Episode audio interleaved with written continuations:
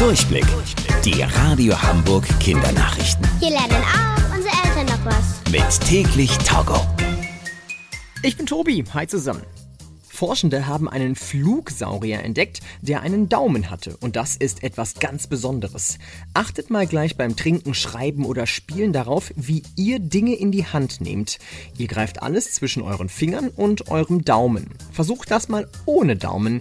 Ihr werdet merken, ohne euren Daumen ist das ganz schön schwierig. Neben uns Menschen haben nur wenige Tiere einen Daumen. Und der Flugsaurier, den die Forschenden jetzt entdeckt haben, war wahrscheinlich das erste Lebewesen mit einem Daumen. Er hat vor etwa 160 Millionen Jahren gelebt. Die Forschenden glauben, dass er durch seinen Daumen besser seine Beute greifen konnte.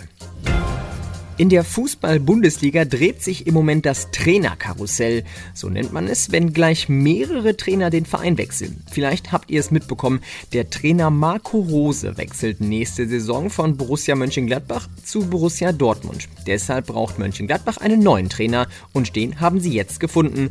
Nächste Saison wird Adi Hütter, der im Moment noch Trainer bei Eintracht Frankfurt ist, zu Borussia Mönchengladbach wechseln und das heißt wiederum, Eintracht Frankfurt braucht jetzt einen neuen Trainer. Das Ganze ist also tatsächlich wie eine wilde Fahrt in einem Karussell, bei der die Trainer hin und her wechseln, solange bis am Ende jeder Verein wieder einen Trainer hat.